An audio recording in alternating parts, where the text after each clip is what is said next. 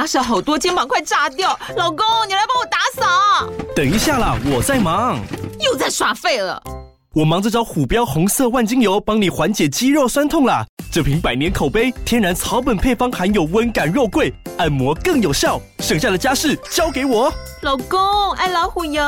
虎标在手，全家神队友。全台各大药局、屈臣氏、康士美皆有贩售。卫蜀成字字第零一五七零一号，北市卫药广字第一一三零四零一四九号。使用前请详阅说明书、警语及注意事项。您现在所收听的是博览会离题。Panorama。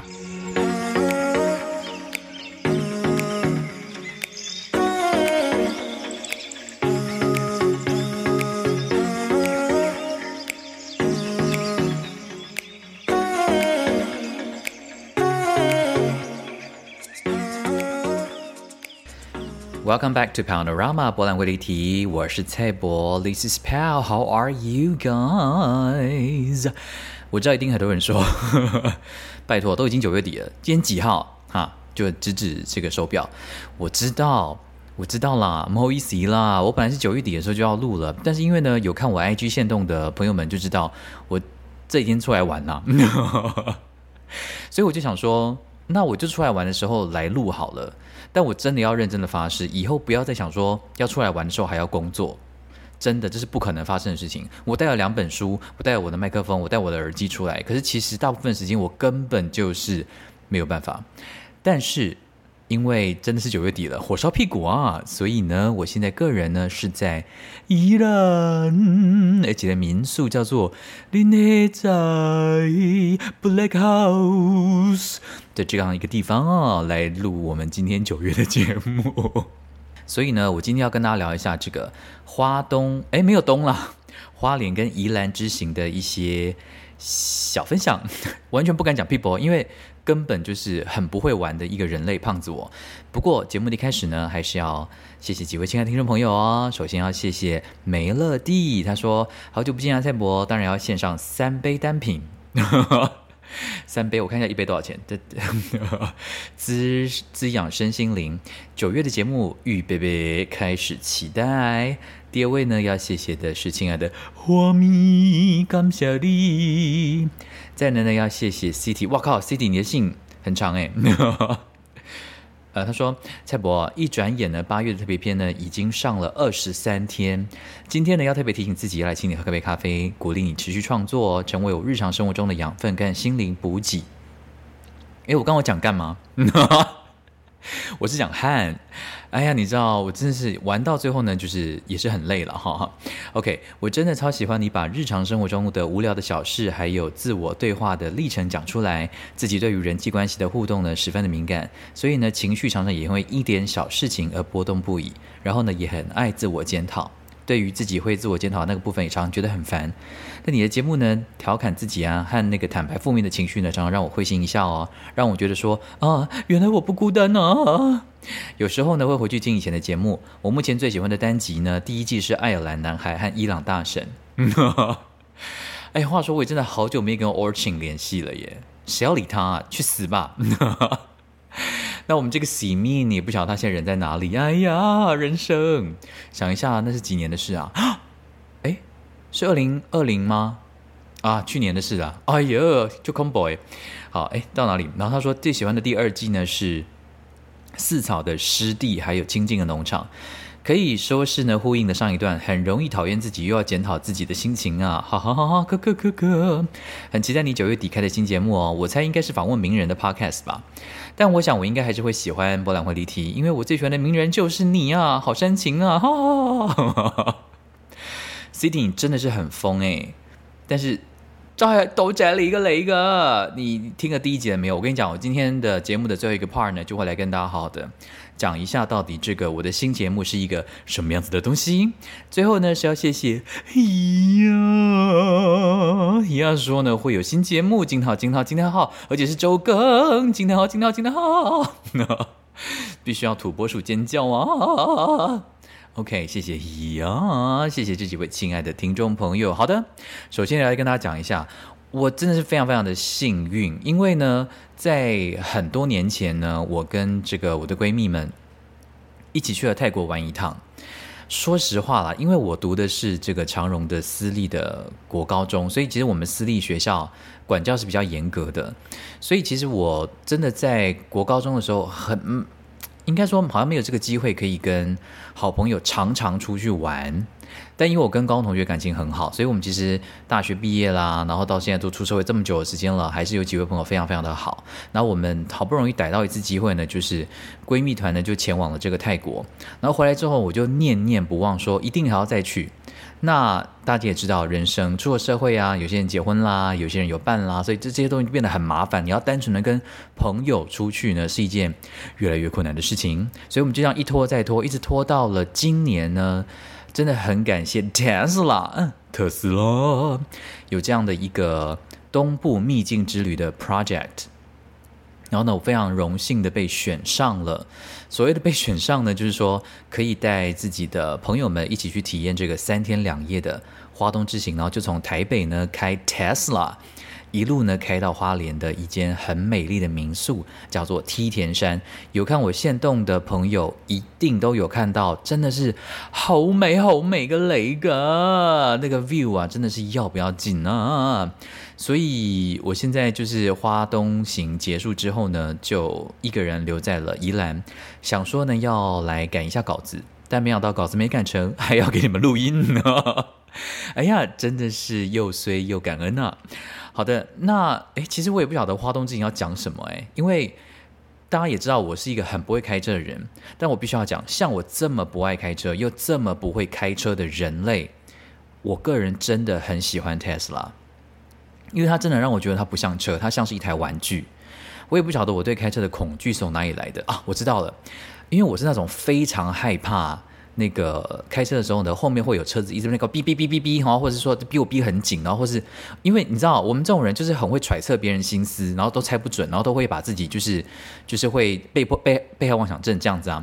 所以我只要觉得后面车子跟很紧，我就会开始揣测他脑中的台词，就想说哦，前面那谁啦？哦，跟你啊，撒小啊，回家班哦，会不会开车啊？哈，什么的。啊，话说我们这是在车上就讨论说，我说他觉得这个种族歧视跟性别歧视真的是很恐怖的一件事情，因为外国人都会觉得说，只要车车子开不好，就一定是亚洲人。那亚洲人在自己的群体里面就会说，只要车子开不，只要很不会开车就是三宝，对不对？然后其实我不太知道三宝是什么，结果上网查发现三宝竟然是女女人、老人、老老女人，我觉得这太过分了。我个人觉得这个风气不可长，不要再随便讲人家三宝了。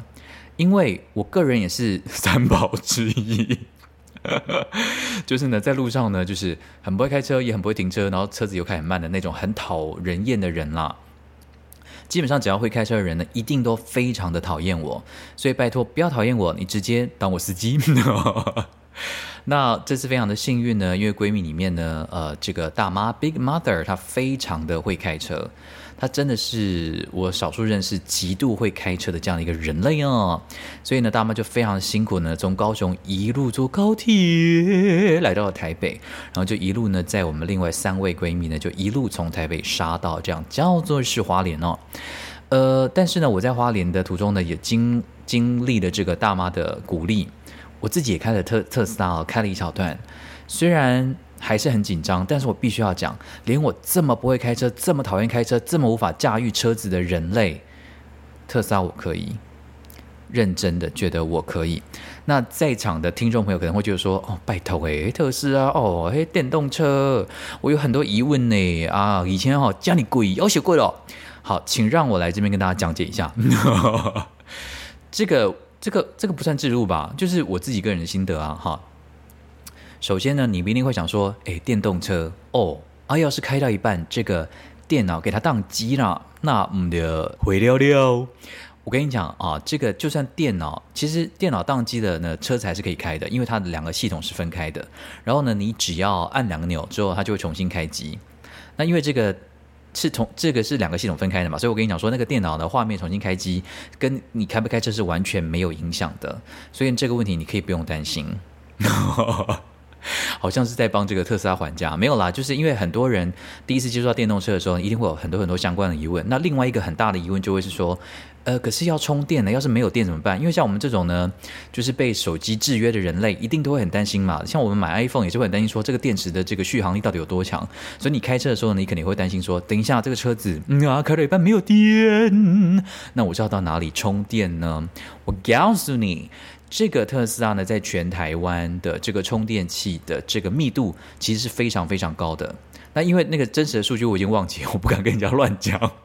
但是真的，你只要一上车啊，然后呢用语音导航，例如说呢，我们从台北出发的时候呢，我就是按了一下语音导航，我就说，请带我到花莲梯田山，然后这个电脑呢就会自动的把这个路径呢最快路径把它画出来呢，还会把这个沿路上面所有的充电站都把它列出来，所以你就会大概就蛮有概念的说，OK，我大概看到哪里可以休息一下，然后就可以充个电。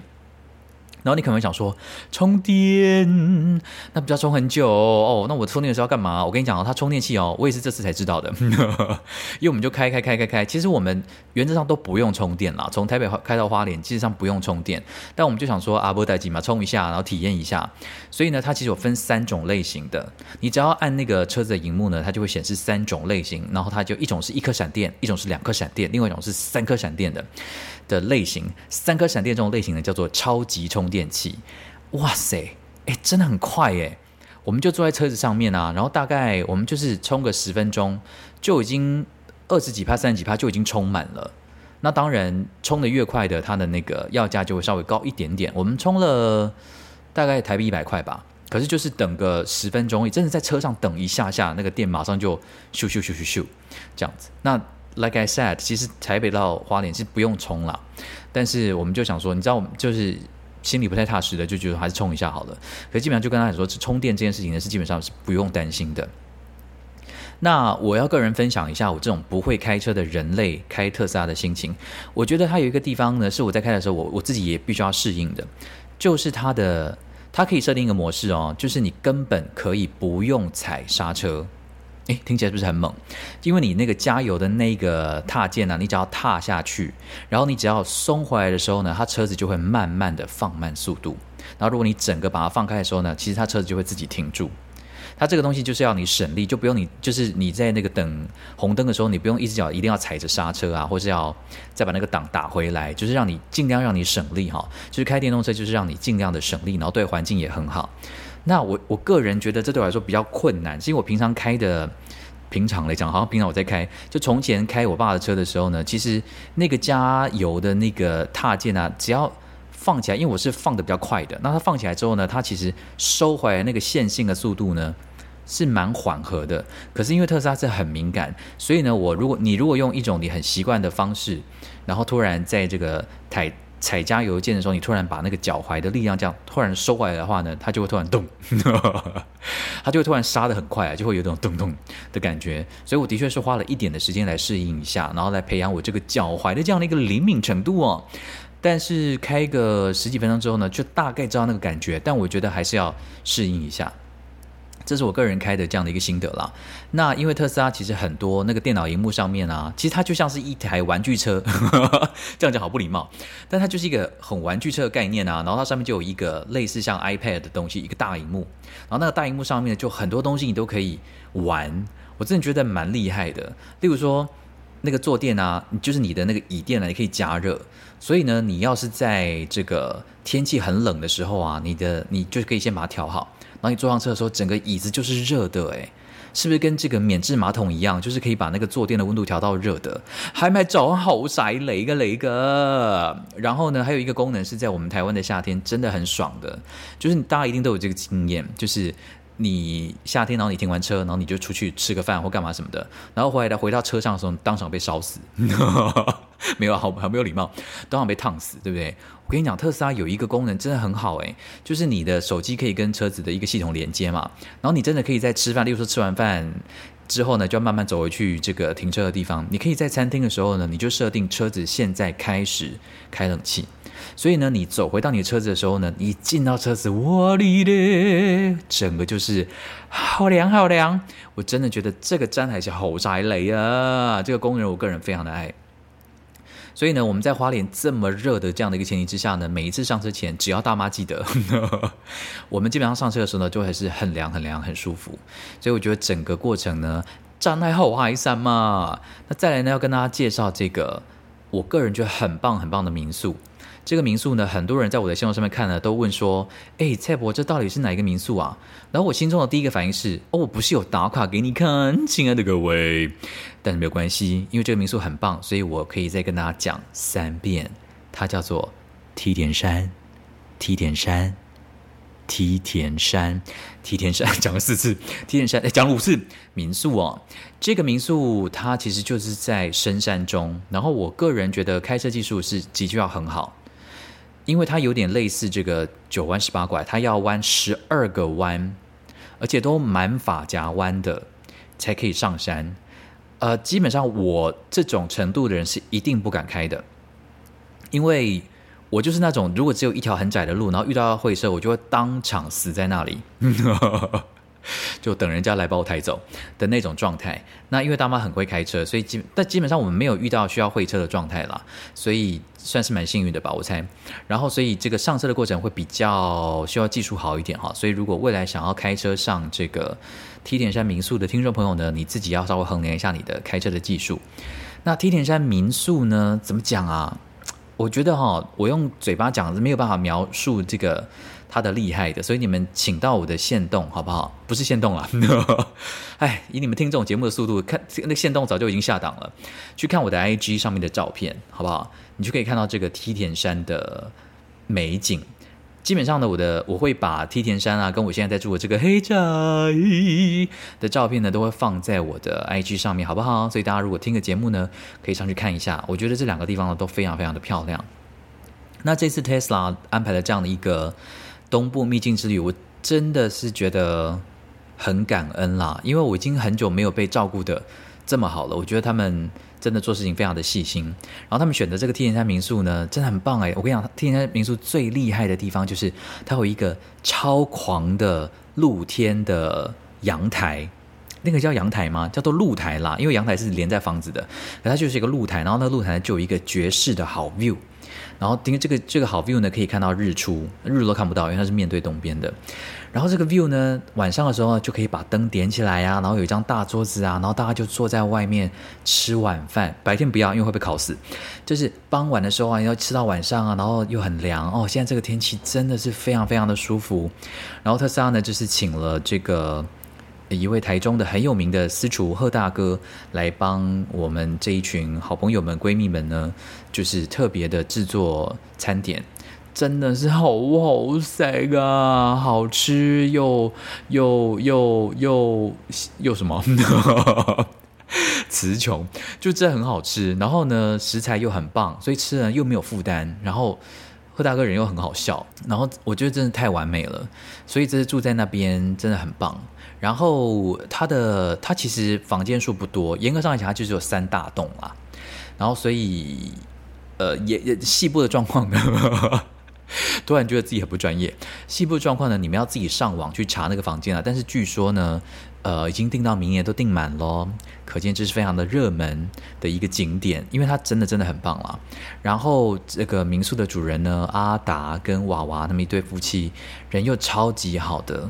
那基本上他们这边所使用的食材呀，都是希望使用当地的。然后他们只要请私厨来呢，也都会希望私厨能够把它能够使用在地的食材，然后能够对环境很友善的东西。什么东西就是对环境很友善的养殖方式啊？例如说，贺大哥呢，他就是自己有一个农场啊，有养鸡啊，呃，应该只有养鸡吧。然后所有的公鸡呢都叫做 John，所有的母鸡都叫做 Mary。所以我们这几天在吃饭的时候呢，特大哥就冲出来说：“你现在吃的是 Mary。”但我们这几天呢，John 跟 Mary 都吃过了啊，好可怜。所以呢，其实，在这样的一个大自然里面。所以我在节目一开始讲说，哎，我觉得好像我不敢跟大家讲说旅行要玩什么，是因为我觉得光在大自然里面，然后能够吃很健康的食物，然后跟一群自己很心爱的朋友们一起相处，我觉得就够了。就这样，我其实也没有特别想要做什么，所以我会觉得这样就很好了。虽然呢，我们在这个花莲这几天呢，也是有去一下七星潭啊，去鲤鱼潭啊，走走，我真的是哈。台湾很不熟啦，所以我记得从前我在花莲当兵的时候呢，我们有一次行军的时候有经过七星潭，就这样而已。这是我对七星潭唯一的印象。然后，所以我一直不知道七星潭是很有名的这个疯狗浪很有名的地方。所以我真的是算是很幸运，因为我真的很白痴，就跟就是朋友们就是到七星潭，我看到那个浪啊，我就觉得好开心哦，我就马上脱了我的鞋子，然后就是就是就走下去。然后我当然没有那么傻的就要走很里面，因为我个人也也很害怕了哈，也是很小心的人。但因为我看到那个海海那个海浪的那个泡沫啊。就真的好绵密的这样冲上岸的时候呢，我就觉得哦，我想要体验一下那个感觉，所以我就稍微走了过去一点点，然后还拍了一些照片啊。然后那个海啊，海浪呢，其实那一天的浪不小哦，所以有时候呢，它会突然很疯狂的，就是冲出来，然后我就被吓到的时候呢，就很开心的尖叫什么之类的。然后一直到我把这些线动 PO 上去啊，或照片放上去的时候呢，突然才有很多人讲说：“哎，你你要小心呢，那那边很危险呢。”然后我在想说为什么？后来才知道。哎，亲爱的听众朋友，如果你跟我一样白痴的话，请一定要小心七星潭，不要去玩水，因为那个浪是很危险的。听说啊，它的那个海岸线吗？还是怎么讲？就是说你那个沙滩这样走走走走走，如果你走进去的话，它会突然到一个地方会冲，就是下去哦。听说是好几十层楼的那种深度，我是很恐怖的，好不好？所以一定要很小心去七星潭。那如果你想要去鲤鱼潭的话呢？我要跟各位分享一下，因为我们四个人呢，也你也不能说我们四个人贪小便宜，我们四个人就觉得说，我们一到那个现场的那个租船人就跟我们讲说，哎，来那个电动混合的，来来来，讲，然后我们这个团队里面的天王星人就说不用，我们脚踩就可以了。那我想说，因为他是记者，我想说，OK，记者很厉害嘛，就听记者的，就没有想到那个用脚踩的真的很可怜。所以我们那天有看我现在动，就知道我们那天踩的是有点有点可怜了，就踩了很久，还还会原地不动。因为呢，你也要看那个风向啊，还有什么的。所以有时候如果你是逆风的话，你真的是四个人在车上拼命踩呢，你其实船还是不船还是不会动，就是一个很可怜的状态啦。所以我建议呢，如果要出游的话，要自在一点呢，你还是可以，你还是租那个电动。的混合的那种比较好，因为你至少就可以开比较远啊，可以绕比较大圈。因为我们这群人就很孬啊，我们就是这边踩踩踩踩很久都不会动，然后又很怕说一个小时内回不来，所以我们就是绕了一小圈就回来了。我觉得还蛮可惜的。但是呢，鲤鱼潭我个人觉得真的蛮漂亮的，所以呢，大家可以一群好朋友呢就去踩一下这个有额头的这样的一个电动混合船哦，我觉得是哎蛮触鼻的这样子。那花其实花莲的东西啊，我跟你们讲。很多人跟我推荐说要去吃这个小盒好点的这个肉桂卷哦，我买到了呀！哎，长得好好色啊！你们是不是想说，那是不是要学一下这个小盒好点的肉桂卷的声音？才不要呢！好任性。但是我觉得小盒好点的这个肉桂卷呢是好好色啊，我个人呢很喜欢，总算是这个肉桂卷的成就又解锁了呀！我个人呢，还想要另外推一个，就是丰春的冰果室，它就在这个寿丰乡啦。基本上呢，如果你来住这个梯田山的话，你就可以，你就会很近，你就是上山前，你可以在那边先吃个冰。哎，我必须说，那个冰真的是厉害的，它的芋头，我点了那个芋头红豆的甘蔗冰，它那个甘蔗啊，甘蔗汁啊，是用柴烧的，很香。然后，所以，然后那个芋头啊，跟红豆又非常的绵密，所以这三个东西合在一起，我真的觉得很好吃，非常值得买。而且，因为这个丰春的冰果室呢，也是我那个时候在线动上面问的时候，现在很多听众朋友，如果你觉得说你怎么一直讲线动，一直讲线动，我告诉你就发了我的 IG。因为我常常在上面问很多问题啊，然后就很多朋友呢很热心的推荐我，然后这个丰村冰果室呢就是很多听众朋友推荐的，那我必须觉得听众朋友你们都很懂哎，我真的好多仔雷啊，真的好仔雷啊，真的好好塞，好唔好啊？所以呢，这一定要去吃这个丰村的冰果室。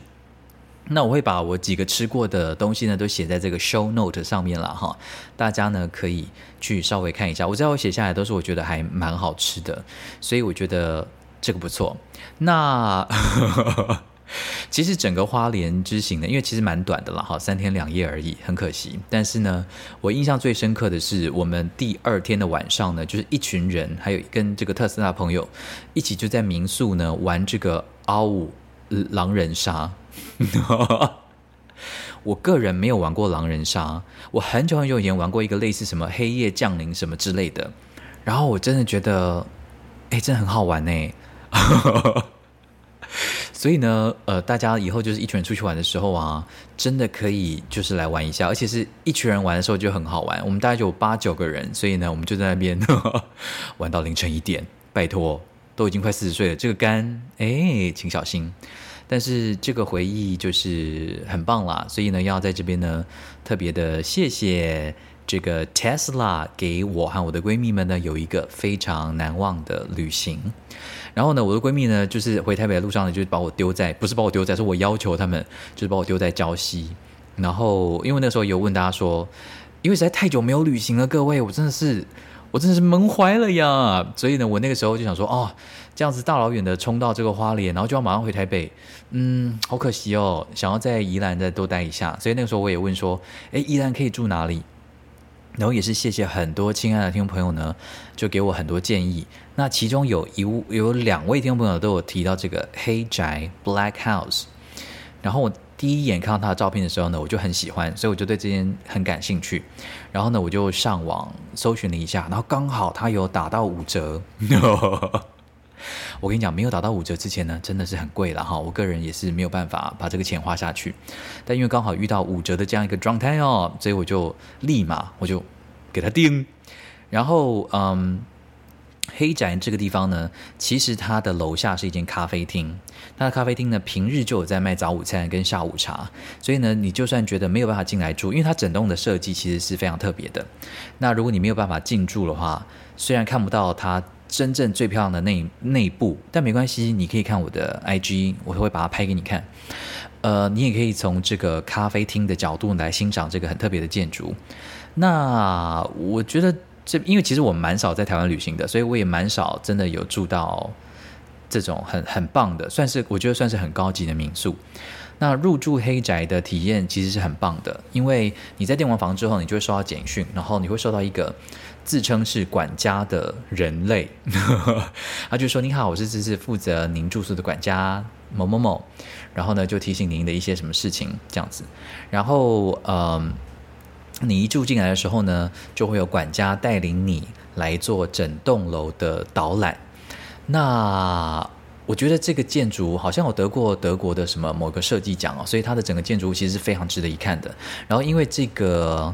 民宿的主就是主人呢，一共有三位，那其中有一位呢是时装设计师，所以呢，其实，在他的这个建筑物里面呢，有很多地方你都可以看得到很时尚的服装的一些痕迹。例如说，我这个房间的浴室里面装茶杯跟装牙膏的那个盒子啊，其实就是一个那个时候用装裁缝的一个铁盒。裁缝用具的铁盒，然后你也可以看到很多类似的因素啊，例如说他参加很多设计展的一些邀请邀请的卡片呢，他就把它做成相框，然后呢挂在房间里面。然后呢，呃，也有裁缝机啊等等的，反正这些元素呢，我都觉得都很可爱。然后这个地方有一个很特别的活动，它是免费提供给住住户的，那刚好非常符合我的口味，因为就是手冲咖啡体验的活动。那这边的另外一位负责人呢，他就会很细心的跟你讲解咖啡豆的历史啊、选择啊，然后怎么样烘焙的啊，然后怎么磨豆啊，然后他会现场呢让所有的住有报名的这个这个客人呢、贵宾呢，能够体验大概一个小时，然后我们就会自己冲、自己泡、自己磨，然后在这边享受咖啡。我觉得这个过程呢蛮棒的，然后你只要住在这里啊，他每天呢都会提供免费的这个咖啡豆，然后他的机器呢就摆在二楼，所以你其实所以其实真的蛮适合我的，因为我其实是要来这边工作的，所以我就早上一起床，然后就整理一下之后呢，我就会到二楼就帮自己冲一杯咖啡，其实就像平常自己在家里一样，这样，所以我觉得很自在。那。这边的服务人员的态度都非常非常的好，然后如果你想要就是一整天都宅在这里，其实也是可以的，因为这边可以叫 Uber Eats，也可以叫这个 Food Panda。我跟你讲，那个礁溪不是有一家店很有名吗？叫做玉人八宝冬粉，哎，这个真的蛮好吃的，我个人很喜欢。然后我们因为我们第一天到的时候呢，我们就一起吃这一道。然后我就觉得哦，好好吃哦，好想要再吃一次。然后后来呢，住进来之后呢，就发现说，哎，其实 Uber Eats 也可以叫，哎，真的是好方便的雷个。所以呢，其实在这里说真的啦，我像我这种没有车子的人类啊，我还真不知道，如果要住在礁溪的话，我可以去玩什么。但也没关系，因为我本来就不是想要在这几天到处拍拍照，我本来就觉得说我想要找一个我喜欢的民宿住下来，然后呢，就是每天就是就是除了工作之外呢，就可以进城里面，因为其实。黑宅呢，算是就在田中央了。哦，这边的很多民宅呢，都是主打就在田中央，所以呢，其实晚上非常的安静。然后晚上呢，你可以就是抬头就是满天的星斗。那有另外一派的这种温泉系的旅馆呢，就会在比较市中心。好，所以看你个人追求的方向是怎么样。那我个人还蛮喜欢在田中央的。那我都会在每天接近傍晚的时候，比较没有那么热的时候呢，我就骑脚踏车，然后从这里骑到市中心，大概十五分钟吧。其实蛮舒服的，然后呢，就在那里吃个东西啊，散散步，然后再骑回来。其实我觉得还是老话一句老，我觉得能够跟大自然相处，能够这样很惬意的。用自己的步调跟时间旅行，就是一件很幸福的事情。所以呢，在这边呢，也推荐给大家啊，如果未来呢要到华东旅行的话呢，可以参考我们这个梯田山哦，还可以参考我们这个黑宅啊这两间。不过我必须要讲了哈，客观的说，这个黑宅呢，对于我这种重度电脑使用者以及要用电脑工作的人呢，有一点比较不方便，是因为它比较没有那种专，它其实就是让人好好放松的。跟享受阳光跟大自然的一个民宿，所以如果你要想象说，哦，它有没有那种很类似像 work 什么 working 呃 studio 这种有一种适合的大桌子啊，然后让你可以坐在那边，然后插电啊，或什么的那种。就比较难，但没有关系。我在因为我在这边住了两晚，所以我自己后来把自己的房间呢调整到一个非常熟悉的程度，等于是自己布置一个呃工作的平台。所以我现在呢也是后花山嘛，就坐在这个平台前面呢录音给大家听。所以大家今天听到节目呢，就是在这个黑宅里面录的哦。OK，好的，那反正节目一开始呢就跟大家分享一下，呃，这个简短的这个花东之行，其实也没有很短，也是啰嗦了一大堆。好的，那我们就休息一下喽。等一下呢，要来外国朋友好声音。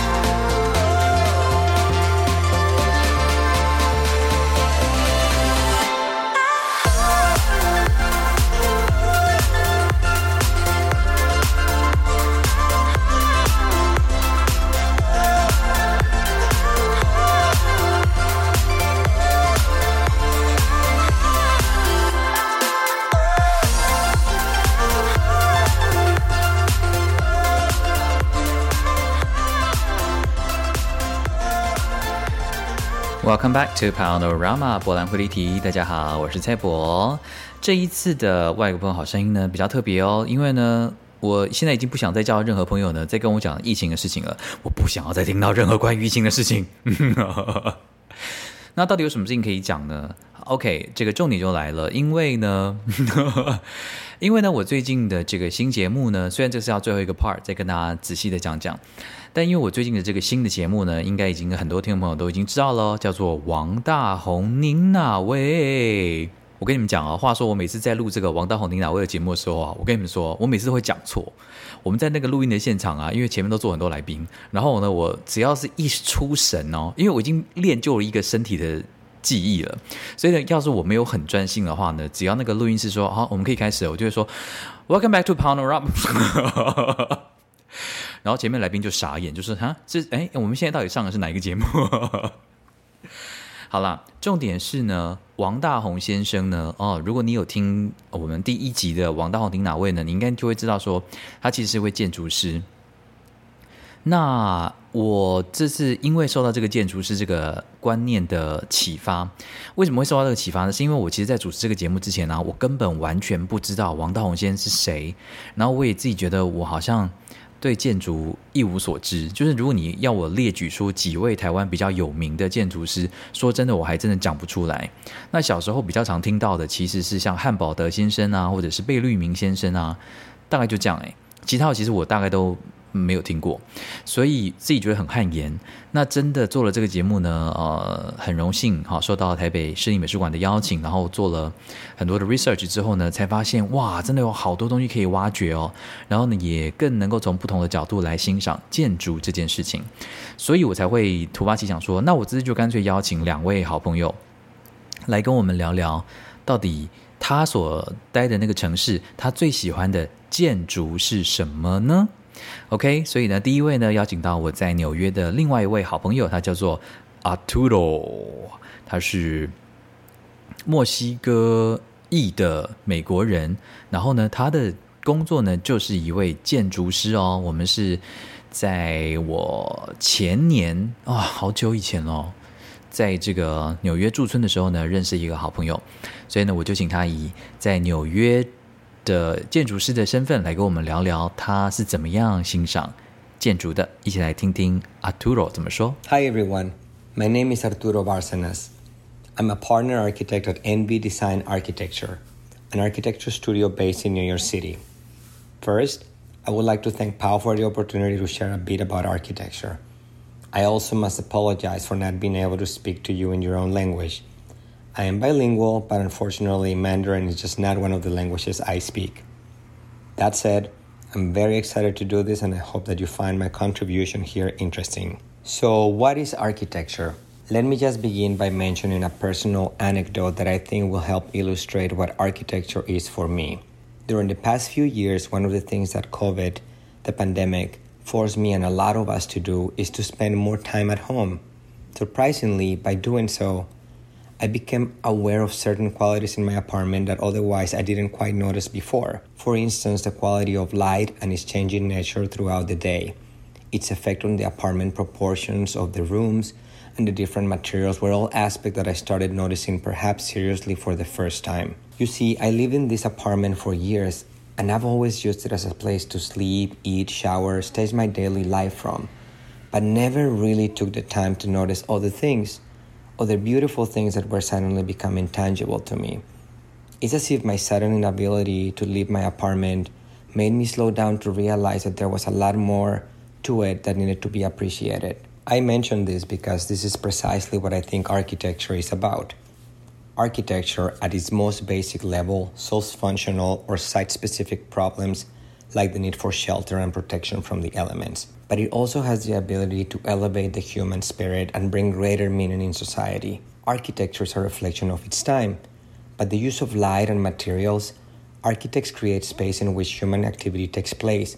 And much like art, architecture communicates our values as a society and preserves them through prosperity in the built environment. In my practice, we always strive to not only bring functional solutions to our clients' needs, but we also try to connect our design to a larger historical and social context. One of my favorite pieces of architecture in New York City is actually not a building. Ever since I first visited New York City as a teenager and after I moved here to study architecture, I have been fascinated and intrigued by Central Park, a huge urban park in the middle of the island of Manhattan. When I first visited, I was at awe. How did they manage to save this huge part of what I thought was natural, undisturbed land in the middle of the island of Manhattan with the whole city driving around it. However, I later found out that the landscape of the park was not originally there, but it had been largely man made, specifically planned in the mid 1800s as a natural looking park with planting, landforms, woods, lawns, meadows, lakes, creeks, and ponds, all artificially created to relate to each other and to provide New York City residents an escape from the noise and chaotic life in the city landscape architecture and design were used as a way to improve the feeling of community and as a way to relieve the stresses of daily life. This radical idea at the time was highly influential in the development of many other urban parks. And what I find particularly interesting is that after more than 150 years, the park keeps providing this essential purpose of bringing New Yorkers closer to nature and to each other. I don't have the time uh, here to go over the specific of what makes Central Park design so special, but I just want to share that on a personal level, that first visit when I was a teenager was highly influential on my decision to become an architect. I hope this has shed a bit of light on what architecture is or what it can be. Thank you very much and appreciate your attention, and I hope you enjoy the rest of the podcast. Thank you，兔兔，我都叫他兔兔啦，很喜欢帮乱乱帮别人取绰号。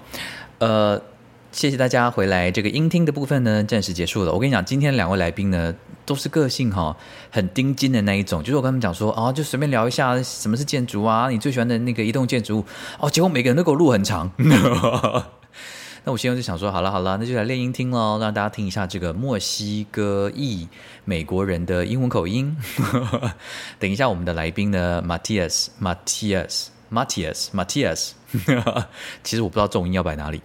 他是来自这个奥地利，然后他现在人住，他主要他是来自于萨尔兹堡，可是他现在人呢住在维也纳，所以呢，我就请他分享了一下，他觉得维也纳他最喜欢的建筑物是什么。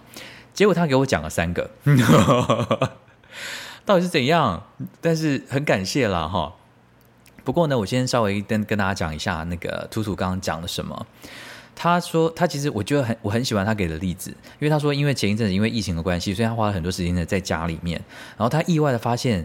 这个平常呢，就只是工作回来呢休息的地方之后，他意外有很多时间可以来重新观察他自己的家。例如说，他可能很少有机会同时的坐在家里的桌子前面，然后观察这个光线移动的方法，造就这整个房间空间的感受性不一样。所以呢，让他得以呢用一种全新的角度来欣赏自己已经住了这么习惯的纽约的家中是什么样子。我觉得这个蛮有趣的，搞不好很多人也有类似的体验，对吧？然后呢，他这次举他纽约最喜欢的建筑，他说其实不是一栋建筑物，他说他其实最喜欢纽约的中央公园，因为他第一次参观的时候，他就觉得怎么可能？他觉得那就是一个野生的公园。可是他又觉得很奥妙，一个野生的公园怎么可能长得这样刚刚好，然后还可以让就在这个曼哈顿的市中心，然后还可以让所有的人就是绕着这个公园这样子的运行。后来他才发现说，其实在一八零零年代的时候呢，呃，这个城市的规划呢就已经非常有计划性的要。如何的设计中央公园里面的所有的植物的分布啊、树种的栽种啊，还有整个移动的动线，然后他就非常非常的惊艳。然后，所以他第一次参观这个中央公园的经验呢，也让他从此立志了未来要成为一位建筑师。而他现在真的就是一位建筑师个雷嘎，恭喜啦！OK，那我们事不宜迟哦，来听听来自维也纳，好，我最爱维也纳的维也纳的马蒂马蒂斯。他听到这个节目一定会骂我说，连我名字重音都发不好。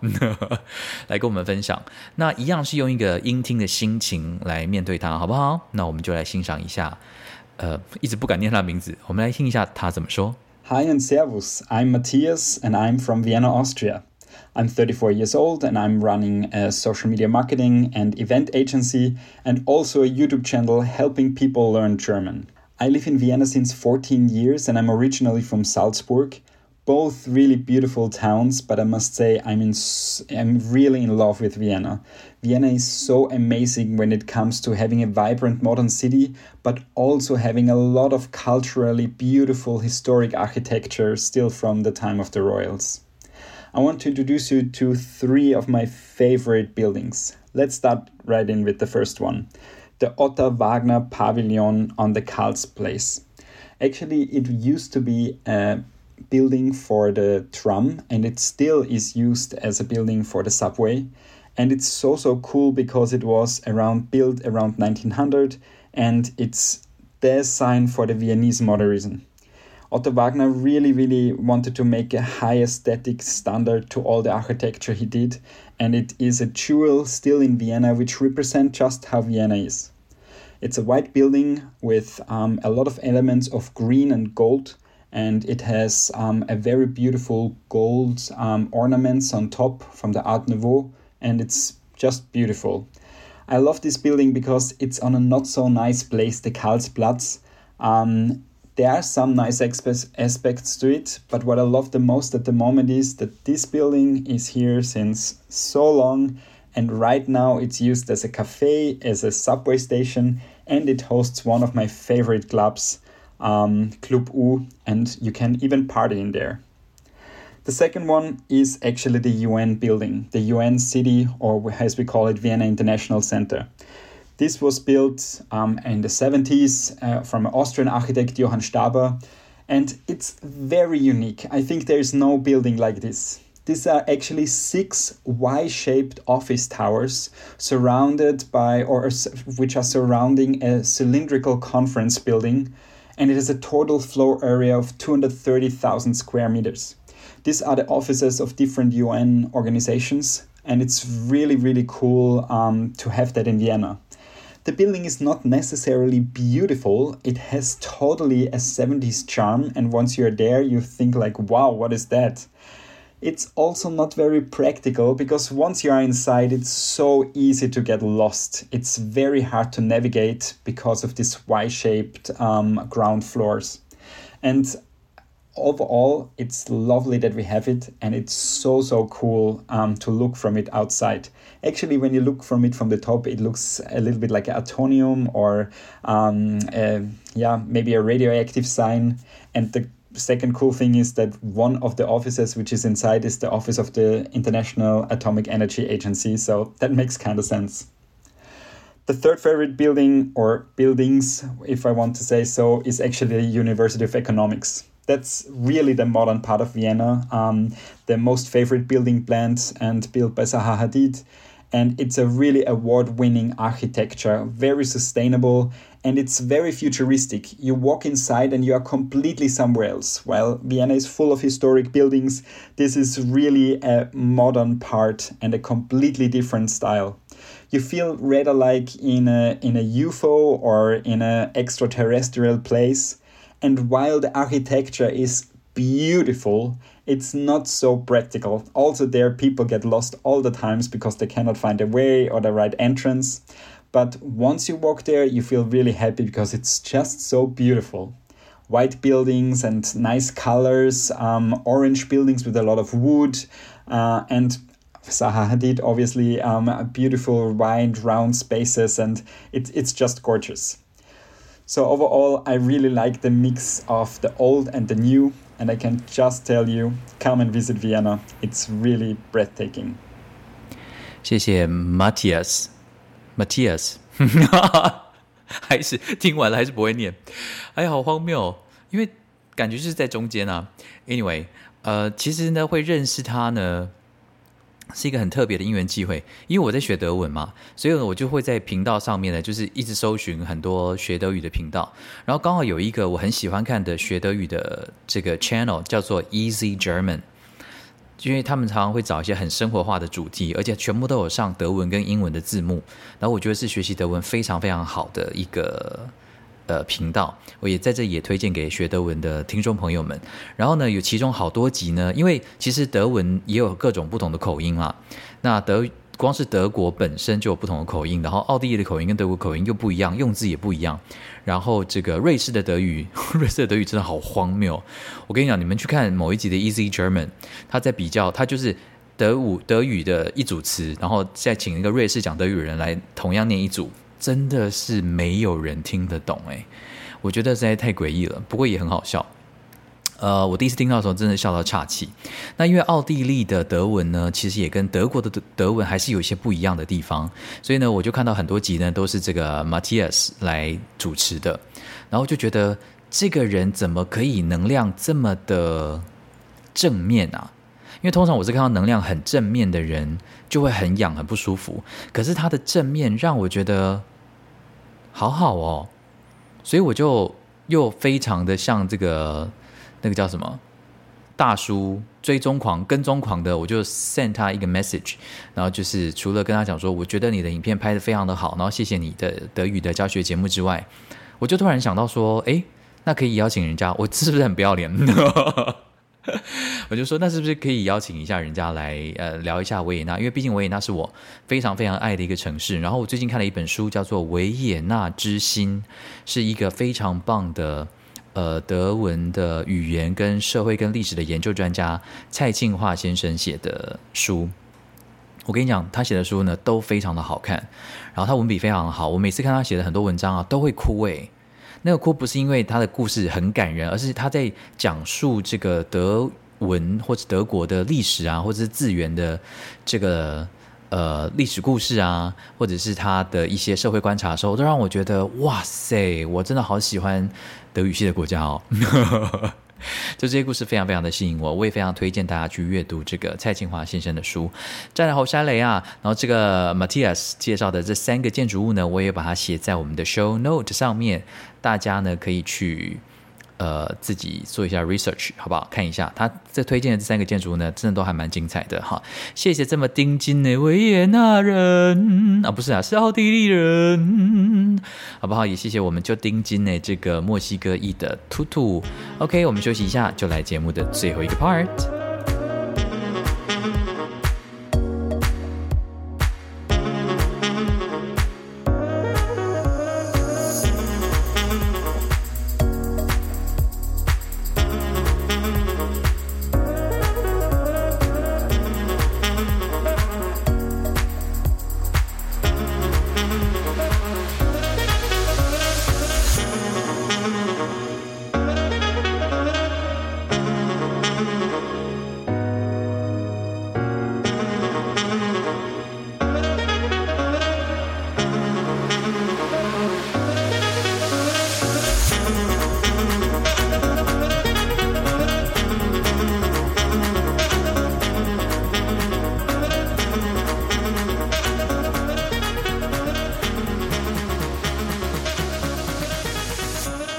Back to Panorama 波兰会立体。大家好，我是蔡博。节目的最后一个 part 呢，当然就是要来跟大家介绍一下我的新节目啦。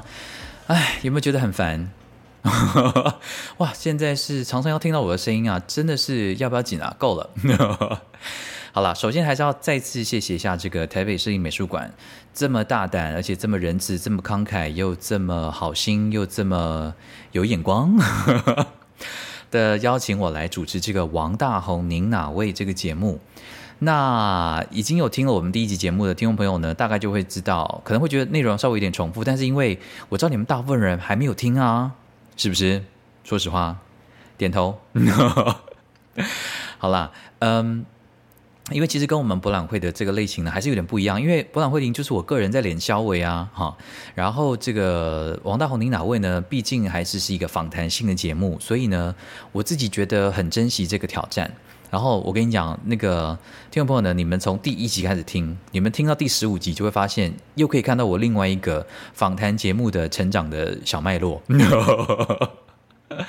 真的，真的，真的，我自己很珍惜了哈，所以大家就是可能一开始听，应该还可以，你知道吗？我自己的心得就是这样，就是我觉得真的好奇妙哦。虽然我学了这个很多关于沟通的技巧的一些课程啊，然后也在美国进修声音跟演说，然后其实一直很知道一个道理，就是当你在沟通的时候，永远要把你的重点放在对方的身上，而不是自己的身上。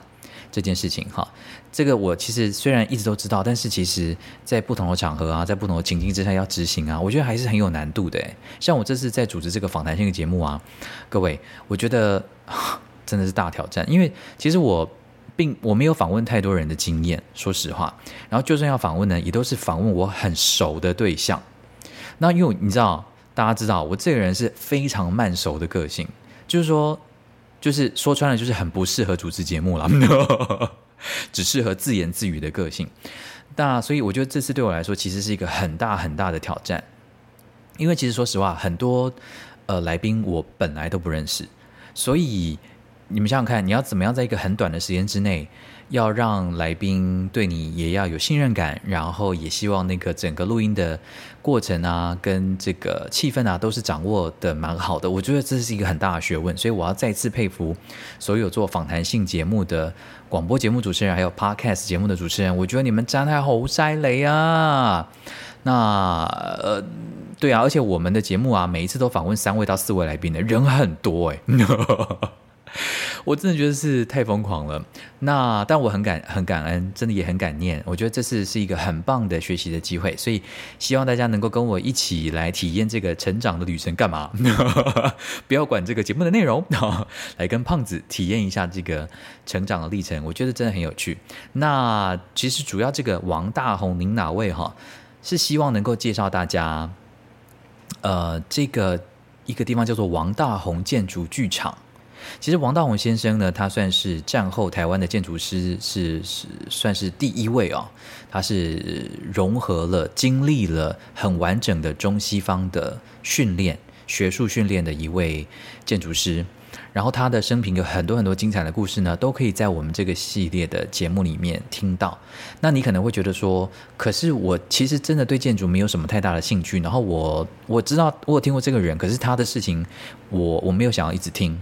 如果你有这样的一个印象的人呢，你会后悔一辈子。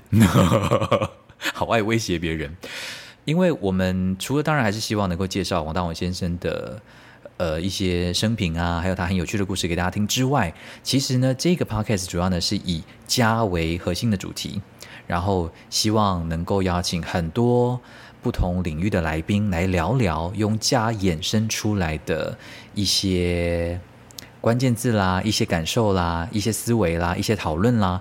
我觉得其实不管你是不是建筑圈的人，不管你平常有没有在关心建筑，有没有在关心美术，有没有在关心艺术，我都我觉得你都能够从这个节目里面呢，呃，获得一些蛮有趣的呃新知。所以呢，我非常的鼓励大家一起来听听看哦。而且我们的来宾真的是很厉害了，好不好？来，我现在信手拈来跟你讲一下。像我们第一集到第三集啊，我们就邀请到建筑师龚书章老师，还有社会人类学家李明聪老师，还有王大宏先生的子女哈，守生哥跟伊人姐。那我们第四集到第六集呢，邀请到大家最喜欢的谁？没错，谢大牌来上节目喽。好好，我们很爱的安琪也来上节目喽。然后很吵的这个少杰，这是 Return 的三女。主角全部，你看我是不是公器私用？但是我都是为了大家的耳朵啊，所以呢，第四集到第六集呢，就可以听到银轩、安琪跟少杰一起来聊聊他们跟王宅、他们对家的一些想象。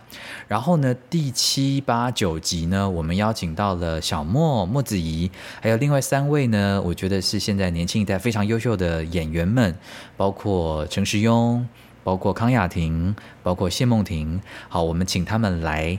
念广播剧，而且是广播剧的剧本呢。我们邀请到了徐玉婷老师来帮我们写哦，是不是精彩可期啊？那这几位演员呢，用他们的声音来做演出，我觉得超级酷的。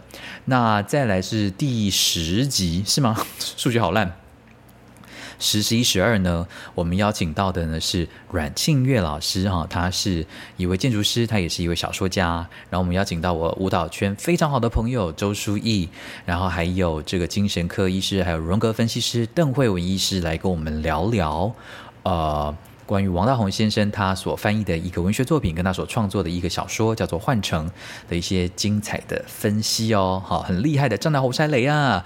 那最后的十三集当中，到第十五集呢，我们请到了李乾朗老师，还有王俊雄老师，还有我的大学同学啊，耶鲁大学毕业的，现在很知名的舞台设计师李柏林，来跟我们聊聊这个历史。我们这个时代还需要。历史建筑吗？然后他们各自是用什么样的角度来欣赏这个王大宏的建筑剧场？他们又是用什么样的角度来讨论古迹、来讨论历史建筑、来讨论这些东西在我们这个时代所具备的特殊的意义？所以呢，我觉得这十五集的内容呢，嗯，应该是可以让大家哎，在这个毫无内容的博览会离地之外呢，可以获得很多新的尝试，是不是？那个。一鱼两吃，哈，都可以听到我的声音，然后一个是纯放松，一个还可以获得一些新知，是不是？这个节目一定要听。好了，好，所以拜托大家呢支持一下哦。我会把这个王大宏、你哪位的收听连接呢，也放在我们的 show note，所以欢迎大家推荐给你的亲朋好友们。如果你觉得他可能会对这系列的主题呢感兴趣的话呢，就邀请他们来听啦。那如果他们全部都是这个。完全不想要获得新知，只想要听这个冷肖威呢，那就推荐给他们波浪会旅听。所以不管怎么样，都有东西可以推荐哦，记得要按订阅哦。偶尔也可以分享一下嘛。我发现我每次只要 PO 这个 podcast 的这个文章呢，这个点阅率都非常的低耶。你们为什么要这样对我啊？拜托嘛，分享一下就会死哦，对不对？就算你身边没有人要那个听 podcast，你就也稍微转一下讯息嘛，好不好？呃，就是冲一下人气。怎么会走到这一步啊？好了，Anyway，其实呢，反正 podcast 就在那边嘛，哈，所以大家呢想听都可以听哈，想温习都可以温习。我希望这两个节目都可以好好的陪伴大家。二零二一年呢，虽然已经到了快十月喽，但是还是有三个月的时间。好，那希望我的声音还有这些呃我很敬仰也很钟爱的来宾们，都能够用他们的。声音，他们的视角，他们的观点，来一起陪伴大家到二零二一年的年底，好吗？好的，那今天博览会的节目九月份拖到最后一天，不能够再拖的这样的一个特别计划哦，就先到这边喽。非常的谢谢大家，也很想念大家。那大家现在对于这个疫情，是不是真的没有感觉了？对不对？我觉得合理啦，就是说，当然。该注意的还是要注意，不过我我觉得我们的适应力很强，我们慢慢的找到一种跟他共处的的心态了。那当然并不是说就可以松懈了，不过我觉得也也不宜把自己绷得太紧哈，还是要找到一个跟他和平共处的方式。那就让我们一起努力喽，OK？Take good care of yourself. See you next month. Kiss, kiss. Bye.